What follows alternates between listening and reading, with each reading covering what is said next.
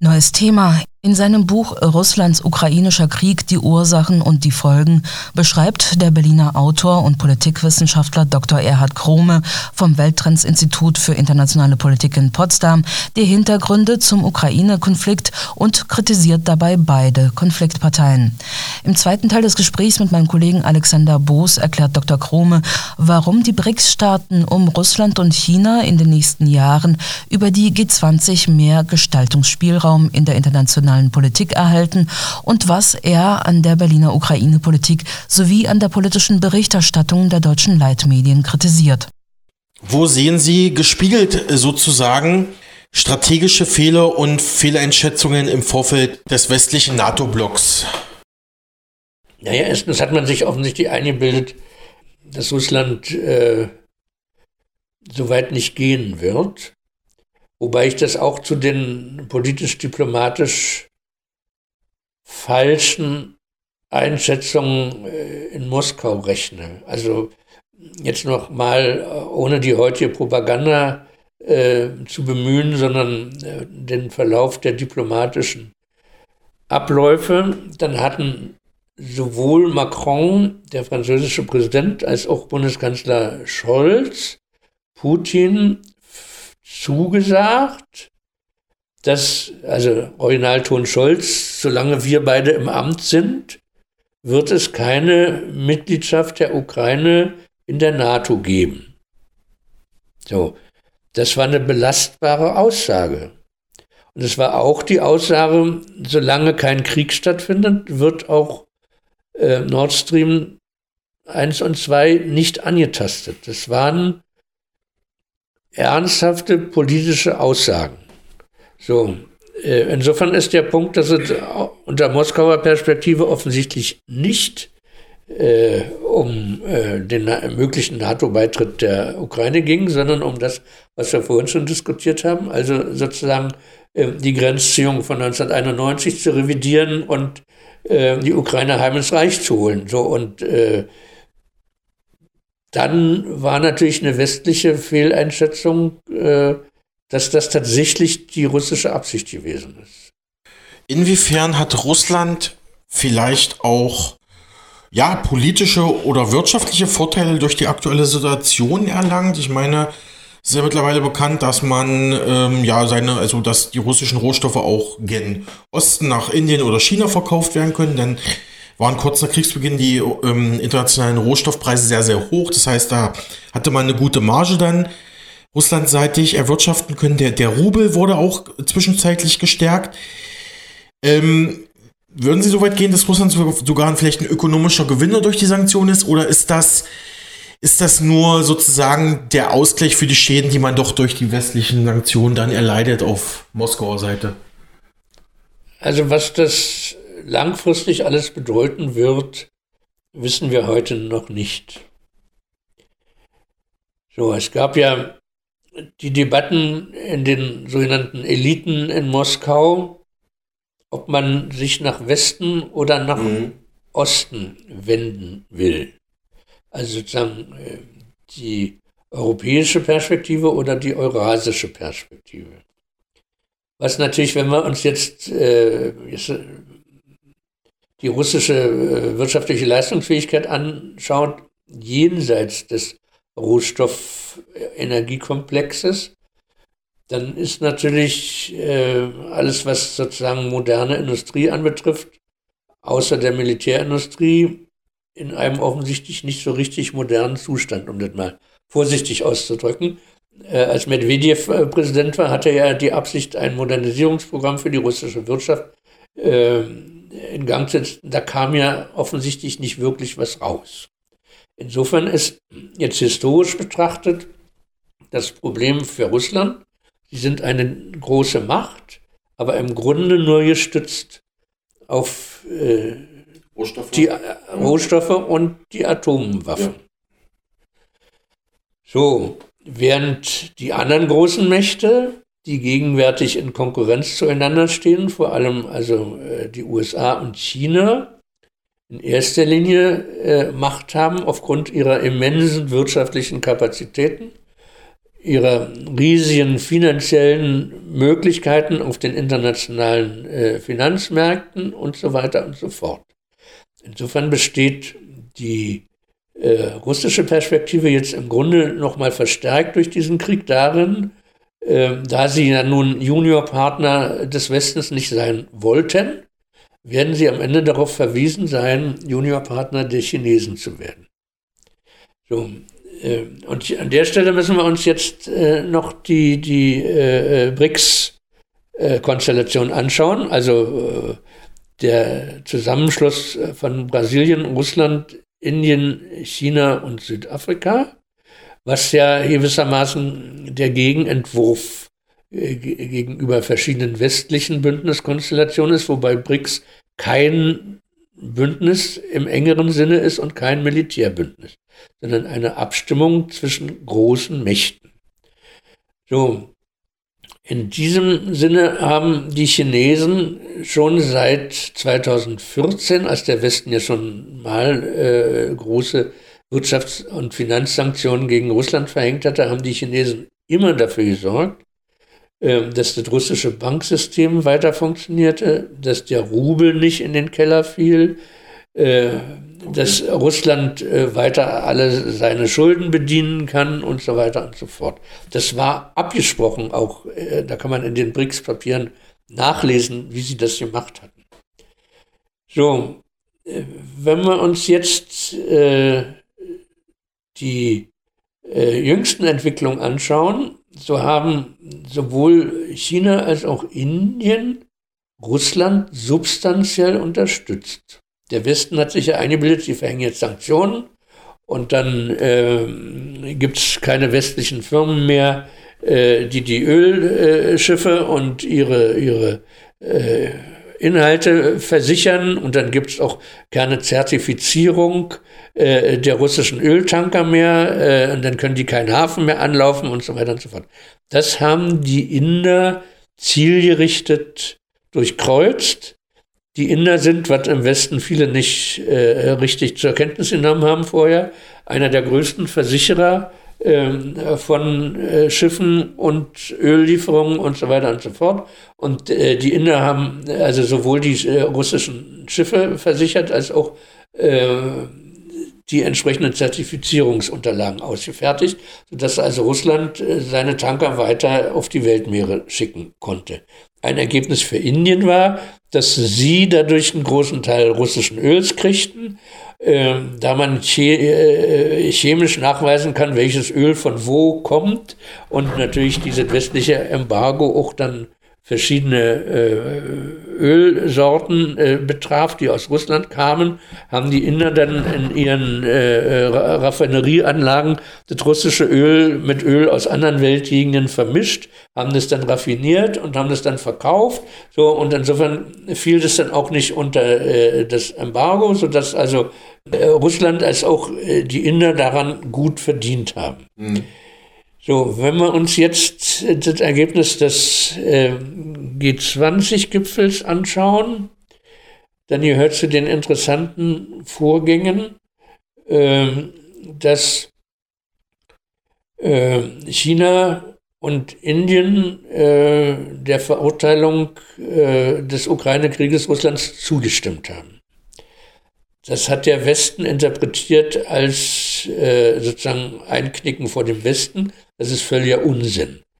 Äh, China und Indien haben 1955 das Bandung-Papier mit ausgearbeitet und äh, verabschiedet. Und da ist äh, Achtung der UNO-Charta und des Völkerrechts Punkt 1 und Achtung der territorialen Integrität aller Staaten Punkt 2. Das heißt, China und, äh, und Indien haben zu keinem Zeitpunkt Russland unterstützt in Bezug auf die Veränderung äh, der Grenzen der Ukraine. Äh, sie sind also nur bei der Position geblieben, die sie ohnehin immer eingenommen haben. Aber sie wollten natürlich, und da findet man indische Politikwissenschaftler, die das ganz offen geschrieben haben, die sagen, na gut, also da ist jetzt dieser Krieg, der ist völkerrechtswidrig, das akzeptieren wir jetzt mal. Ähm, aber wenn am Ende sozusagen es um eine postwestliche äh, Weltordnung geht, sind wir auf Seiten der postwestlichen Weltordnung. Also wenn der Westen sich immer einbildete, Indien als größte Demokratie der Welt würde dann die westlichen Positionen der USA und der EU unterstützen, ähm, dann äh, sieht Indien sich schon auf der anderen Seite. Und wenn man das jetzt äh, diplomatiehistorisch betrachtet, in der, Europa war äh, ja, 100 Jahre lang durch eine sogenannte Pentarchie äh, geprägt, also fünf Mächte, die um Macht äh, konkurrieren. Dann hätten wir also gewissermaßen in der Pentarchie des 21. Jahrhunderts äh, die USA und die EU auf der einen Seite und China und Russland auf der anderen Seite und Indien dazwischen. Mhm. Und da dachten dann immer viele, ja, weil die Demokratie sind, werden die den Westen unterstützen. Aber die Grundaussage lautet, wenn postwestliche internationale Ordnung sind wir auf deren Seite. So, die haben jetzt aber wie gesagt, diese, diese Erklärung mit unterstützt. Äh, der G20 äh, gegen diesen Krieg. Äh, Putin war vorsorglich gar nicht hingefahren, weil er sich die Demütigung ersparen wollte, die das zur Folge gehabt hätte. Lavrov musste dann irgendeine Mine zu diesem Spiel machen und hat erklärt, die Erklärung sei nicht so schlimm und Russland könne damit leben, was auch politisch-diplomatisch also im Grunde nur eine Ausrede ist, äh, um, um nicht zu sagen, äh, die anderen äh, haben uns auch mit kritisiert. So, äh, und insofern ist jetzt, wenn man so will, äh, wieder die politikwissenschaftliche, jetzt nicht empathische, sondern äh, rein sachliche Einschätzung. Einen kurzen, siegreichen Krieg der Russen in der Ukraine hätten die anderen geschluckt und dann wäre gut gewesen. So, jetzt äh, geht offensichtlich Russland auch aus äh, der Pers Perspektive Chinas und Indiens äh, geschwächt äh, aus dieser Auseinandersetzung hervor, sodass also die Absichten der Chinesen und der Inder sozusagen äh, auf die postwestliche Ordnung hinzuarbeiten, jetzt erstmal ohne aktiven russischen Beitrag gedacht werden müssen und sie jetzt sozusagen ihr eigenes diplomatisches Vorgehen praktizieren werden, was auch deshalb interessant ist, weil das G20-Format bleibt jetzt in Händen von BRICS. Also der Gipfel 23 ist in Indien, der Gipfel 24 ist in Brasilien und unter Lula wird Brasilien auch wieder Weltpolitik machen, im Unterschied zu Bolsonaro. Äh, und 25 äh, äh, ist G20 in Südafrika, sodass man also hier davon ausgehen kann, dass die BRICS-Staaten das schon entsprechend lenken werden, wie denn das G20-Format in den nächsten drei Jahren. Inwiefern hat der westliche NATO-Block, hatte ich es ja gerade genannt, ähm, also die westlichen äh, großen Player in der Weltpolitik, inwiefern haben die jetzt durch die Situation in der Ukraine in Bezug auf Russland auch Vorteile erworben oder ist das eher ja, eine Art Pyrrhus-Sieg? Also verstehen Sie meinen Punkt? Also wenn man sich äh, die Energiepolitik anguckt, dann sind Gewinner des Ganzen die Amerikaner. Außerdem äh, zeigen neuere äh, Untersuchungen, die auch von äh, einem Freund von mir gemacht worden sind äh, vor kurzem, äh, dass es ein äh, Format EU, USA, Energiepolitik gibt, das schon seit zehn Jahren zugange ist. Dass der eigentliche Grund für die Gaspreiserhöhung nicht daran liegt, dass jetzt Russland den Krieg führt, sondern dass man in Absprache zwischen USA und EU und auf Druck der Europäischen Kommission einen immer größeren äh, Teil äh, des, äh, der Gasversorgung Europas, also EU-Europas, über äh, die entsprechende Energiebörse äh, äh, durchgesetzt hat und man vorher schon, schon vor dem Krieg die ganzen bilateralen Verträge, also die ganzen russischen Gaslieferungen und Öllieferungen äh, in die verschiedenen äh, EU-Länder, äh, liefen wir alle auf der Grundlage von langfristigen bilateralen Verträgen zwischen großen äh, russischen Export- und äh, EU-europäischen Importfirmen. So, und das hat man zielgerichtet zurückgedrängt. Ähm, immer größeren Teil äh, des Gasmarktes auf äh, diese Börsengeschäfte gezwungen. Und insofern hatte der, die Preissteigerung im Grunde schon mhm. äh, im Jahre 21 begonnen und die ersten Debatten um die Gaspreisbremse waren im Januar äh, 22, da hatte der Krieg noch gar nicht angefangen. Also insofern äh, benutzt man den äh, äh Krieg Russlands in der Ukraine, um jetzt ähm, diese Energiepreise äh, äh sozusagen äh, scheinbar zu begründen. In Wirklichkeit ist es sozusagen die Durchsetzung des Neoliberalismus in diesem Bereich auch wenn das auf Kosten der, des Wohlstandes der Bevölkerung und auch des Kleingewerbes in, in, Deutschland gegenwärtig geht. Und die Grünen reiben sich die Hände, weil dadurch äh, angeblich die äh, erneuerbaren Energien gefördert wird. Aber wenn natürlich die Leute zu Hause nicht mehr heizen äh, können, äh, ist das natürlich äh, ein innenpolitischer Pyrrhussieg. Sie zitieren an mehreren Stellen im Buch auch NATO-Generalsekretär Jens Stoltenberg, der zum Beispiel kurz nach Kriegsbeginn im April 2022 sagte, dieser Krieg wird noch Monate, noch Jahre dauern. Ja, weiß der Mann mehr als wir? Also äh, wusste er schon im April, wie, wie der Kriegsverlauf sein wird? Weil ja mittlerweile auch Militärexperten sagen, also bis mindestens noch Frühjahr 2023 wird dieser Konflikt gehen, vermutlich noch bis, bis in den Sommer rein, ja. Ja gut, das war zu dem Zeitpunkt natürlich äh, Ausdruck des NATO-Konzepts. Ähm, also die Ukraine so äh, militärisch äh, handlungsfähig äh, zu halten, dass sie hinhaltenden Widerstand äh, gegen den russischen Angriff leisten können. Und insofern ist das natürlich auch Ausdruck dessen, was wir vorhin diskutiert haben in Bezug auf den Ermattungskrieg in Anführungsstrichen aus Sicht des Westens, äh, um, um Russlands militärische und politische und wirtschaftliche äh, Ressourcen so weit wie möglich äh, zu schädigen und, und, und einzuschränken. Also insofern ist das, was der Stoltenberg da gesagt hat, äh, zunächst mal ein Ausdruck äh, der damaligen äh, Vorgehensweise äh, der NATO.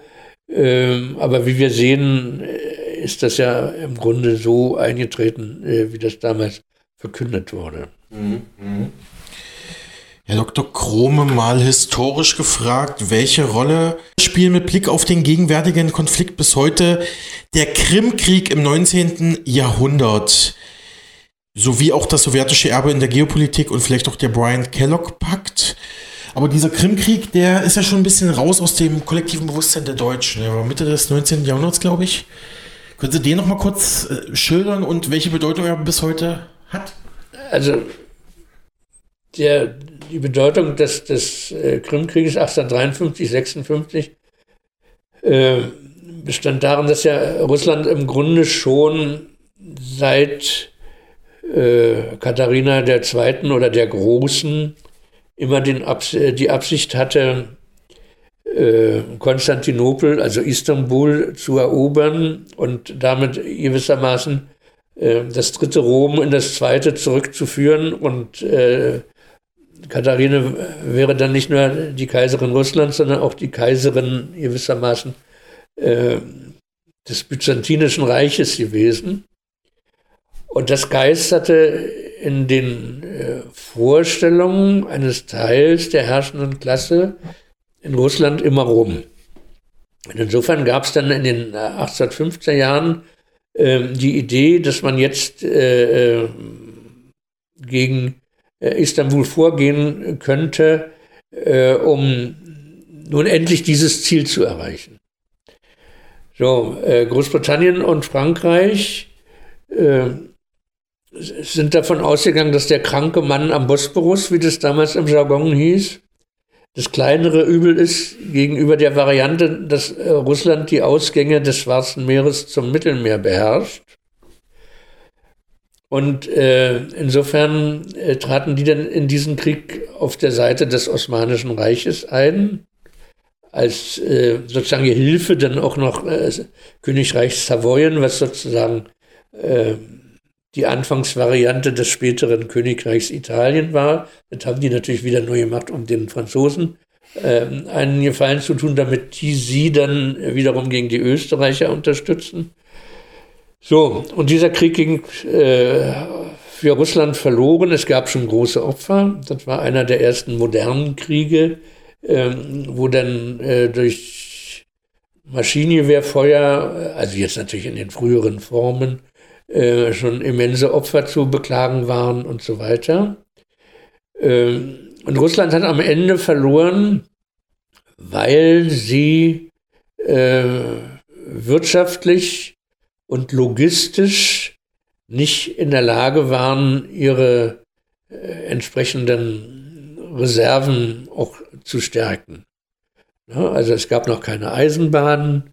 Der Nachschub musste also mit Pferdewagen äh, gewissermaßen aus Moskau und Petersburg bis zur Krim gebracht werden und so weiter und so fort. So, am Ende starb also Zar Nikolaus I.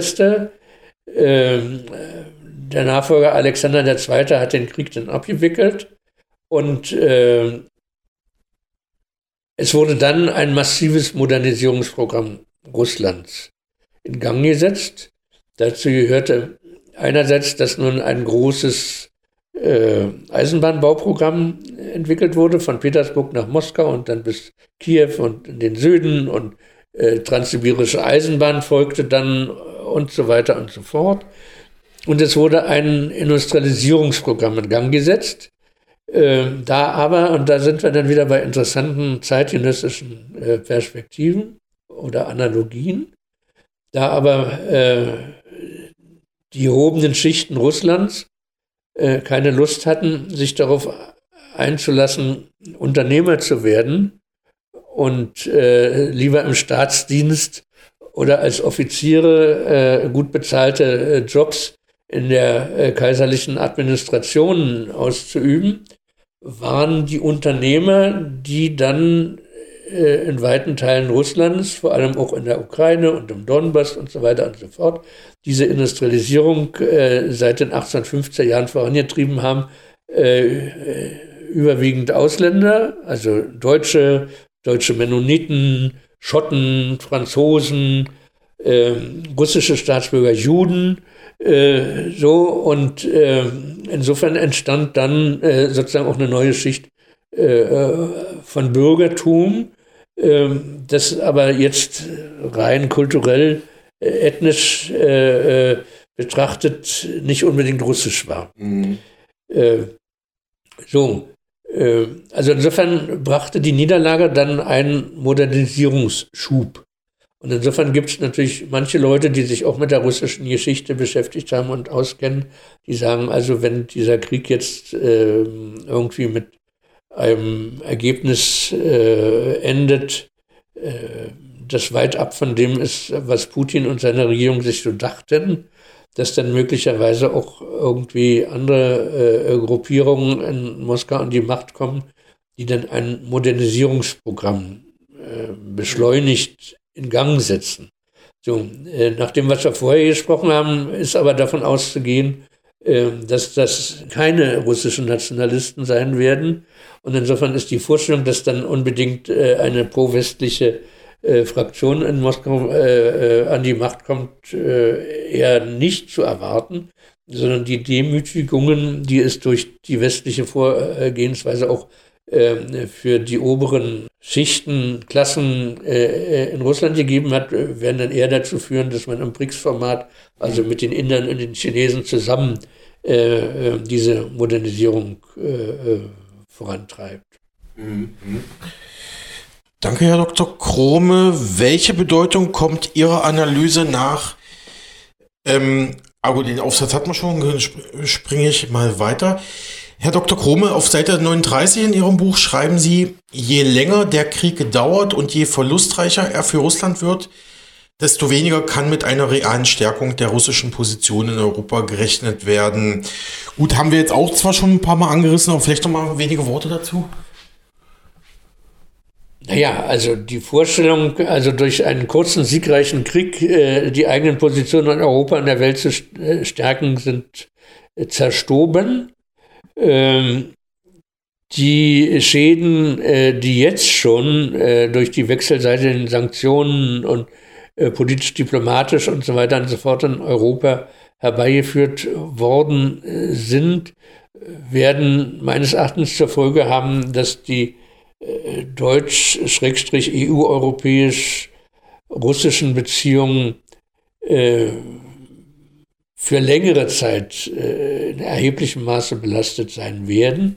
Man wird natürlich am Ende, äh, wenn man sich an bestimmte äh, Warnungen erinnert, die auch Egon Bahr formuliert hat, natürlich schon rein geografisch nicht darum herumkommen, bei einer europäischen Sicherheitsarchitektur die Beziehung auch zu Russland wieder auf vernünftige, beiderseitig tragfähige Grundlagen zu stellen. Aber das hat dann natürlich zur Voraussetzung, äh, dass äh, auch die Ukraine keinen Streitpunkt in Anführungsstrichen in diesem Verhältnis äh, mehr sein wird. Das mhm. heißt, man wird auf einen, wie man früher sagte, in der Entspannungszeit, auf einen Modus vivendi rauskommen müssen, mhm. Wo man unter Umständen bestimmte Streitfragen ausklammert und sagt, Wiedervorlage in 20 Jahren und äh, auf dieser Basis dann die Beziehung weiterentwickelt. Herr Dr. Rumme, Sie zitieren an mehreren Stellen im Buch den Schweizer Militärexperten Jacques Beau, der seit Kriegsbeginn häufig auch in diversen alternativen Medien spricht. Ähm, warum haben Sie ihn zitiert? Was schätzen Sie an seinen Militäranalysen? Naja, also die ehemaligen Generale, also außer General Kujat äh, und äh, die, die Militärprofessoren, die im deutschen Fernsehen so äh, herumgeistern, und auch äh, mindestens die Hälfte derer, die in den USA äh, dann immer zitiert werden, äh, machen reine Zweckpropaganda und da ist nicht davon auszugehen, dass das auf ernsthaften äh, Analysen beruht. So, insofern äh, war der Boot äh, immer deswegen interessant, weil er regelmäßig ziemlich realistische Beschreibungen gemacht hat. Das gilt auch für, für verschiedene Militärs aus Österreich, äh, die auch jeweils äh, realistische Beschreibungen, also was ist da jetzt passiert in den letzten Wochen, womit ist zu rechnen, äh, welche Möglichkeiten haben die verschiedenen Militärs. Ich bin ja kein Militär, insofern äh, war ich daran interessiert, äh, auch solche äh, Einschätzungen zur Kenntnis zu nehmen. Und hinzu kommt, dass also in verschiedenen Teilen der Friedensbewegung und äh, der kritischen äh, Diskussionszusammenhänge, äh, äh die nach, äh, also die Einschätzungen von dort äh, immer weitergereicht worden sind. Also da gibt es ja verschiedene Internetportale in der Schweiz, wo diese Texte regelmäßig erscheinen und von da aus wurden dann die entsprechenden Links dann immer weitergereicht und ich habe das dann entsprechend mitgelesen. Ganze Kapitel in Ihrem neuen Buch widmen Sie der, ja, widmen Sie der deutschen TV-Landschaft. Sie kritisieren dabei vor allem die öffentlich-rechtlichen, äh, gebührenfinanzierten Medien, unter anderem auch die Sendung Markus Lanz. Was sind Ihre Kritikpunkte dabei? Naja, äh, also der Punkt ist ja, äh, offiziell haben wir ja Pressefreiheit in Deutschland. Und offiziell hat ja auch niemand irgendwie dagegen verstoßen, während also in den autoritären Regimen, wie das dann immer so schön heißt, es ja dann auch richtige Zensurbehörden gibt und so weiter. So, und äh, dann gibt es aber schon, das hat jetzt mit dem Krieg zunächst mal gar nichts zu tun, schon seit Jahren bestimmte Untersuchungen von Medienwissenschaftlern, wie denn in Deutschland, äh, jetzt benutze ich mal dieses Wort, die Gleichschaltung der Medien funktioniert. Ja, da äh, sind dann plötzlich in der Bildzeitung im Spiegel äh, in der Hamburger Zeit und in der Süddeutschen Zeitung und in der Frankfurter Allgemeinen werden dann dieselben Themen äh, aufgebracht. In der gleichen Richtung wird das dann kommentiert und dargestellt. Alle anderen, wo ja auch dadurch, dass immer weniger Journalisten voll bezahlt werden, alle anderen schreiben davon dann ab. Und so entstehen bestimmte Kampagnen und bestimmte einseitige Darstellungen die natürlich in der Regel auch Interesse geleitet sind von Teilen derer, den, oder um Tucholsky zu zitieren, auf deren Namen dieses Deutschland grundbuchlich eingetragen ist. So, und, äh, und das spielte jetzt natürlich eine verstärkte Rolle, äh, als es um darum ging, äh, ähm, die deutsche Bevölkerung auf diesen Krieg entsprechend einzustimmen. Also die russischen äh, oder die antirussischen Perspektiven entsprechend deutlich zu machen. Die Außenministerin Baerbock hatte ja dann erklärt, es sei eine große Gefahr, dass die deutsche Bevölkerung kriegsmüde wird. Das wollte man vermeiden. So, und mein Punkt jetzt war, dass in bestimmten Formaten das dann ganz zielgerichtet betrieben worden ist. Dazu gehört also der Lanz, das war ja früher eine reine Unterhaltungssendung. Das wurde dann plötzlich äh, politisch. So, dann wurde bei den äh, drei oder vier Leuten, die dann da so eingeladen werden, wurde dann immer einer eingeladen, der kritisch ist ähm, zu dem, äh, was die Regierungspolitik so ist und meint. Und dann waren alle anderen so ausgesucht, ähm, dass äh, die natürlich die Regierungsposition vertreten. Und dann wurde der eine dort sozusagen der Meute zum Fraß vorgeworfen und da ausgiebig beschimpft. Ähm, so Herr Precht und andere haben sich ja dann auch darüber in den mhm. Medien beschwert. So, und ähm, in ähnlicher Weise äh, ist das dann bei Anne Will äh, mehr oder weniger gemacht worden. Also auch dann völlig einseitig, wenn man die Namen gelesen hat, äh, musste man sich die Sendung gar nicht anschauen, weil man dann äh, vorher wusste, ähm, was die erzählen. Und äh, Herr Röttgen ist ja nur irgendwie Dauerabonnent, äh, da irgendwo zu sitzen. Ähm, also Herr Röttgen von der CDU. Ähm, so, und deswegen äh, war der eine Punkt, dass ich also äh, ein oder zwei dieser Sendungen äh, von Lanz ein bisschen minutiös auseinandergelegt habe, wo zum Teil dann auch ziemlich abstruse äh, Thesen vertreten wurden. Und das andere, was ich gemacht habe, ist, dass ich äh, bei mehreren dieser Diskussionen äh, von Anne Will mir angeguckt habe, was die Bevölkerung denn vorher und zum Teil auch danach in diesen Kommentarspalten. Also bei Anne Will gibt es ja immer eine Kommentarfunktion und man kann dann nachlesen, was in den Kommentaren steht. Ähm, das ist eine äh, moderierte Funktion, das heißt, da kann nicht jeder irgendwas reinstellen, sondern da gibt es irgendwo in ihrer, Redaktion und beim Sender Leute, die das kontrollieren. So, also das, was denn da stand, äh, war das, was man dort gerade noch so geduldet hatte. Und da war dann mein Eindruck, und das habe ich dann auch so aufgeschrieben in den entsprechenden Kapiteln, dass äh, äh, an vielen Stellen das, was die äh, Bürger dort äh, in diese Kommentare reingeschrieben hatten, klüger war als das, was die Runde da diskutiert. Also ich meine, ich hatte dann natürlich in der Regel äh, bei den äh, Sendungen, die ich da analysiert habe, mir natürlich auch die Diskussion bei Frau Will angeguckt, um dann tatsächlich den Vergleich zu haben zwischen dem, was die erzählt haben und dem, äh, was da in den äh, Kommentaren der, der Hörer oder, oder Seher äh, stand. Und äh, insofern äh, konnte man dann schon äh, die Grundaussage machen, dass also die Bevölkerung klüger ist als die Regierung und die Medien. Man kann sich bis heute noch die ZDF-Sendung Markus Lanz von Anfang Juni 2022 anschauen mit äh, der Professorin Ulrike Gero als Gast. Die saß da auch alleine, musste sich gegen drei, vier andere Gäste durchsetzen, die eben alle auf Regierungslinie waren. Frau Gero war kritisch und wurde regelrecht zerflettert, kann man fast schon sagen. Da gab es auch mehrere Medienberichte. Aber gehen wir, gehen wir mal weiter, Herr Dr. Krome. Auch äh, die deutsche Bundespolitik kommt nicht ganz so gut weg in Ihrem Buch, sage ich mal. Ähm, Sie kritisieren da an vielen Stellen die Ampel aus SPD, Grünen und FDP. Beispielsweise zitieren Sie SPD-Chef Lars Klingbeil. Dieser sagte einst zum Krieg in der Ukraine, Friedenspolitik bedeutet für mich auch militärische Gewalt als ein legitimes Mittel der Politik zu sehen. Ja, Herr Dr. Krome, ähm, Sie, Sie schreiben weiter, aus der früher pazifistischen SPD sei schon lange eine Partei geworden, die zu Kriegen aufruft. Wie blicken Sie auf die heutige Bundespolitik und die SPD im Umgang mit dem Ukraine-Konflikt?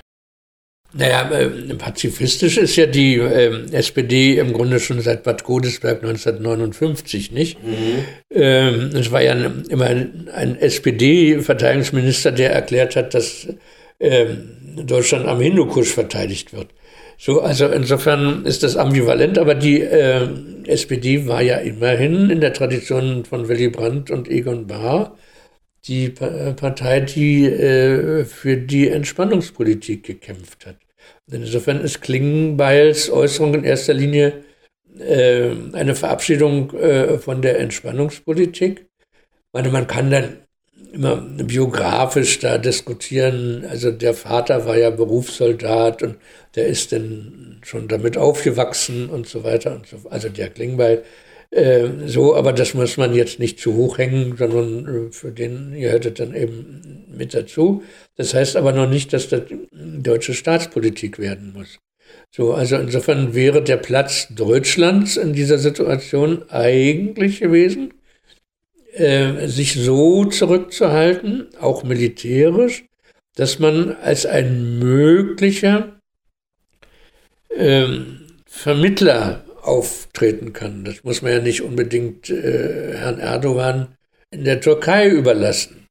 So, äh, diese Ampelregierung hat aber äh, den Kopf schon so weit äh, aus dem Fenster gehalten, was sozusagen die Unterstützung der Ukraine und äh, die Kritik der russischen äh, Politik anbetrifft, dass im Grunde eine solche Position die darauf hinauslaufen würde, unabhängig von den USA zu agieren, dass das nicht mehr möglich ist. Mhm. So, und insofern ist das äh, außenpolitische Agieren dieser Regierung eher dilettantisch äh, und äh, davon getragen, ähm, die Interessen Deutschlands und die Interessen äh, sozusagen äh, einer friedlichen Beilegung äh, des Konflikts äh, nicht tatsächlich wahrnehmen zu können.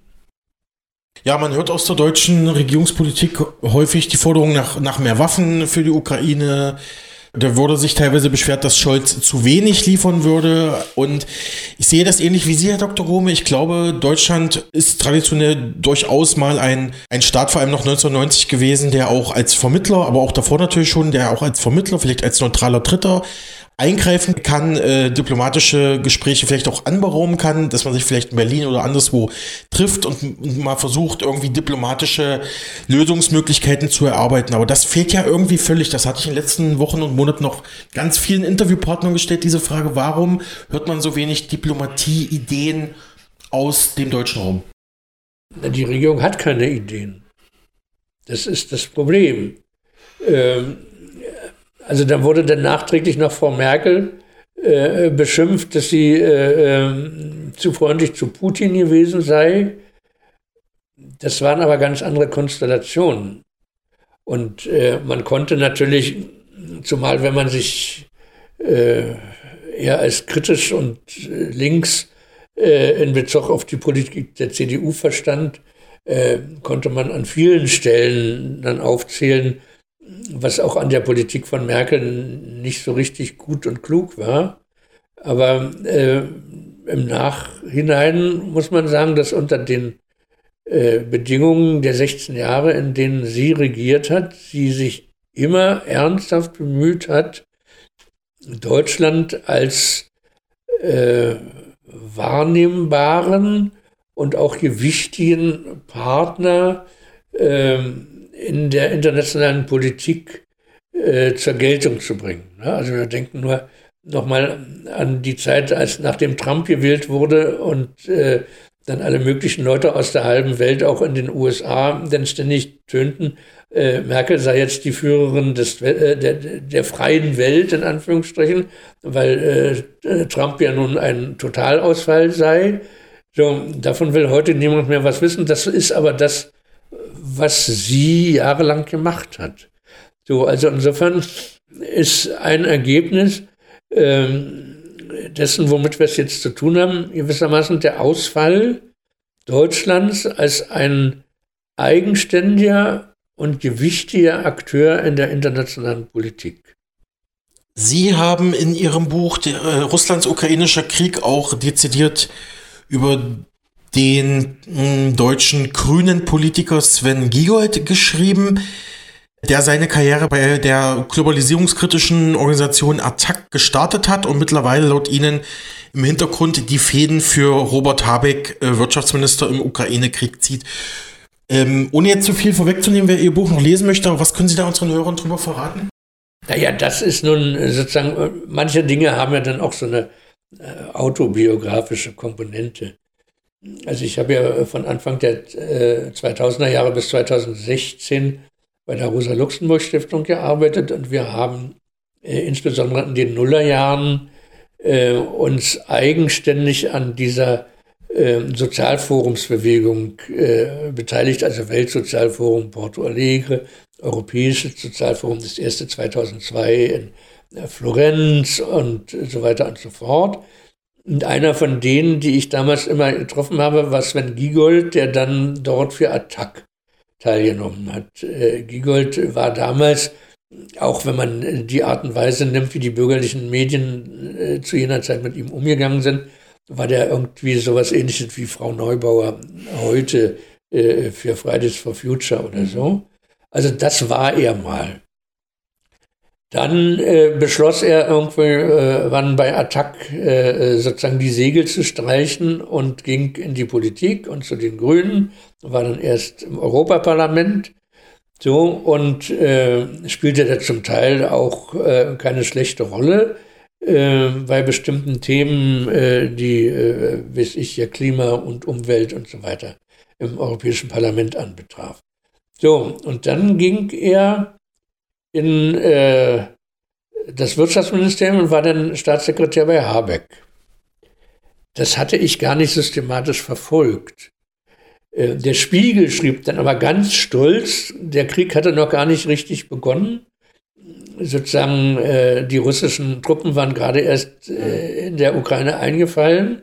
Da hatte Giegold äh, an alle möglichen anderen Ministerien äh, schon geschrieben, so auf der, auf der äh, Leitungsebene, dass ja nun irgendwie äh, der Verteidigungsfall nach Artikel 51 UNO-Charta eintritt und man daher äh, gehalten ist, äh, die Ukraine entsprechend zu unterstützen. Und ähm, die anderen Ministerien sollen doch mal alle mitteilen, was man da machen kann und was machen sollte. Und das wird alles bei ihm äh, koordiniert. So. Völkerrechtlich betrachtet ist das alles richtig. Äh, staatsrechtlich ist auch alles richtig. Mir war eben nur aufgefallen bei dieser Personalie, dass äh, der schon aktiv geworden ist äh, äh, in dieser Frage, also deutsche Unterstützung für die Ukraine in der Kriegsführung, als der Habeck äh, noch irgendwie bei der Selbstfindung war und äh, sich offensichtlich noch gar nicht richtig geäußert hat. Also jedenfalls nach dem, was der Spiegel dazu geschrieben hat. So, ansonsten ist die Personalie äh, sozusagen wieder in der Unsichtbarkeit äh, verschwunden. Und wenn ich den nicht äh, äh aus der sozusagen globalisierungskritischen Bewegung als Person gekannt hätte und mhm. wir ähm, damals äh, viele gute Gespräche auch geführt haben, ähm, wäre mir das wahrscheinlich als einfacher Spiegelleser äh, gar nicht so richtig aufgefallen. Aber äh, da das nun so war, äh, fand ich das so bemerkenswert, also diese Wendung, mhm. ähm, äh, dass ich das dann mit reingeschrieben habe. Linke und die bis dato eigentlich russlandfreundlich eingestellte Friedensbewegung in Deutschland, alle die waren geschockt. Äh, viele konnten sich davon nicht vorstellen, dass Putin tatsächlich einen solchen Krieg in der Ukraine beginnen würde. Ja, wie blicken Sie auf die Reaktion der Linken und der Friedensbewegten jetzt in Bezug auf den Krieg? Also die Linkspartei äh, ist ja irgendwie dabei, sich da im Moment zu zerlegen an der Stelle. Mhm. Also zu den vielen Streitpunkten, die es schon äh, seit der Finanzkrise gibt, die alle ungelöst äh, blieben, sondern immer nur irgendwelche Formelkompromisse äh, ausgehandelt wurden kommt jetzt also die Friedensfahrer dazu und wir haben also im Grunde eine Konstellation, äh, wieder ironisch gesprochen, wie 2014. Die einen, äh, die für die Vaterlandsverteidigung äh, sind, diesmal allerdings nicht Deutschland, sondern der Ukraine. Die anderen, äh, die sozusagen den Standpunkt äh, der Friedenssicherung äh, einnehmen und die Dritten, die gegen die Kriegskredite sind. So, und äh, das ist ungelöst und das ist aber kein deutsches Problem, sondern das ist im Grunde ja bei allen Linken in Westeuropa so. Äh, das will ich jetzt auch gar nicht weiter äh, thematisieren. Äh, meines Erachtens äh, ist der Punkt, dass äh, ich hatte ja vorhin davon gesprochen, dass ich der Meinung bin, dass man unter Bezugnahme auf Lenin von einem neuen imperialistischen Zeitalter äh, ausgehen muss.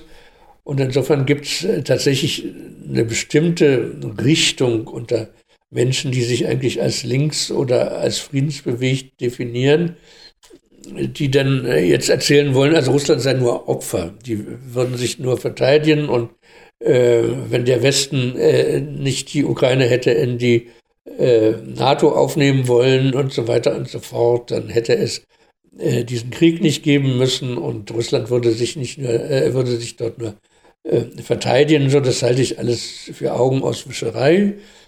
Äh, Russland ist der Aggressor. Der Krieg widerspricht dem Völkerrecht.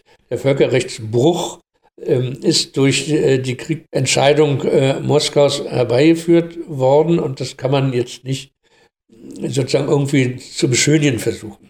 Also insofern gehört für diesen Teil der Linken äh, sozusagen äh, diese Art Lüge äh, oder Lebenslüge oder Leben ist vielleicht zu hoch, aber sozusagen dieser, dieser Selbstbetrug mit äh, zu einem falschen Bewusstsein, falschen Selbstverständnis in der heutigen Konstellation. Also als erstes muss man äh, den Krieg Russlands verurteilen. Als zweites muss man dafür sein, dass Deutschland nicht dazu beiträgt, den Krieg weiter anzupeitschen durch weitere äh, Waffenlieferungen und so weiter und so fort. Und drittens muss man darauf hinarbeiten, eine ähm, politische Lösung zu finden, indem zunächst mal ein Waffenstillstand herbeigeführt wird und dann äh, verhandelt wird, wie man äh, aus dem ganzen Schlamassel rauskommt. Das gilt nicht nur einerseits äh, für die Bundesregierung und die, äh, sage ich jetzt mal, die staatstragenden Parteien, sondern das gilt natürlich auch für die Linken und, und alle äh, Richtungen, die sich äh, kritisch dazu verhalten. Ja, Herr Dr. Krome, wollen Sie einen Ausblick wagen, wie sich die US-Außenpolitik oder Sie haben es vorhin US-Großmachtpolitik jetzt nach den jüngsten US-Zwischenwahlen im Kongress ja ändern könnte oder sind die großen sicherheitspolitischen Linien Washingtons sowieso schon vorgezeichnet, egal ob nun Republikaner oder Demokraten da an den Schalthebeln der Macht sitzen? Naja, also der Wechsel von Trump als sozusagen amerikanischem Nationalisten zu Biden äh, war natürlich der Wechsel zurück zu den äh, äh Globalisten, äh, die ja im Grunde seit dem Zweiten Weltkrieg äh, die USA regiert haben und immer ihre Globalpolitik gemacht haben. Das waren ja nicht nur Demokraten, sondern auch Teile der Republikaner. Aber die äh, Demokraten waren es immer. Ja, also den Vietnamkrieg haben die Demokraten, äh, nein, nennen wir uns noch früher anfangen. Den Koreakrieg haben die Demokraten angefangen unter Truman. Den Vietnamkrieg äh, haben die Amerikaner angefangen unter Kennedy. Und es war der äh, reaktionäre, äh, in Anführungsstrichen, Eisenhower, der den Koreakrieg beendet hat. Und der reaktionäre äh, Nixon, der den Vietnamkrieg beendet hat. Also das muss man zur amerikanischen Geschichte immer mit dazu sagen. So, äh, die rote Welle in Anführungsstrichen, die Trump sich erhofft hatte, jetzt bei den Zwischenwahlen ist nicht gekommen. Offensichtlich haben aber nach den Auszählungsergebnissen, die äh, vorliegen, äh, die Republikaner das Repräsentantenhaus tatsächlich erobert und dort die Mehrheit, wenn auch knapp, während der Senat offensichtlich demokratisch bleibt, zumindest was die 51 äh, Sitze anbetrifft oder Stimmen. So, und insofern ist einer der Punkte, äh, dass äh, die Republikaner ja vor der Wahl schon angedeutet hatten, dass sie ein bisschen genauer gucken werden, was mit dem amerikanischen Geld. In der Ukraine passiert. Und die Taschen der Korruption sind dort ja auch nicht klein und sehr tief. Und die haben schon mal angedeutet, dass sie stärker kontrollieren wollen, was da passiert. Da werden also Zelensky und seine Entourage äh, dann möglicherweise auch äh, amerikanische äh, Anwälte haben, die dann bei ihnen nochmal genau gucken, was denn da nur mit dem Geld passiert ist. Ähm, bei den Linken ist genau dasselbe äh, wie in Deutschland. Also die sogenannte linke Fraktion äh, in der Demokratischen Partei, die haben, nachdem sie ursprünglich auch für den Frieden äh, sich erklärt hatten, am Ende ähm, den weiteren finanziellen Unterstützung für die, die ukrainische Regierung zugestimmt. Also die sind da auch für die Vaterlandsverteidigung in Anführungsstrichen. Ähm, so, und nachdem äh, ukrainische Kleinwaffen nicht nur äh, bei der Mafia auf dem Balkan, also Kleinwaffen, die der Westen an die Ukraine geliefert hat, damit damit die ukrainischen Soldaten äh, den Krieg gegen die Russen führen können, von diesen Kleinwaffen sind ja verschiedene äh, Bestände, nicht nur bei der Mafia im, äh, auf dem Balkan, sondern auch in Finnland bei den dortigen Rockerbanden aufgetaucht, womit natürlich die Frage nach den Taschen äh, in der Ukraine äh, für Teile der Europäischen Union auch äh, sozusagen äh, ein realpolitisches Problem wird. So, das wird alles irgendwie vernünftig äh, äh, betrachtet werden müssen in der nächsten Zeit. Und da die Amerikaner das meiste Geld geben, sowohl für die ukrainischen Waffen als auch für die ukrainische Haushaltsstabilisierung, ist damit zu rechnen, dass äh, da das Haushaltsrecht ja beim Repräsentantenhaus liegt, äh, dass da jetzt an bestimmten Stellen genauer hingeschaut werden wird, als das in den vergangenen Monaten der Fall war.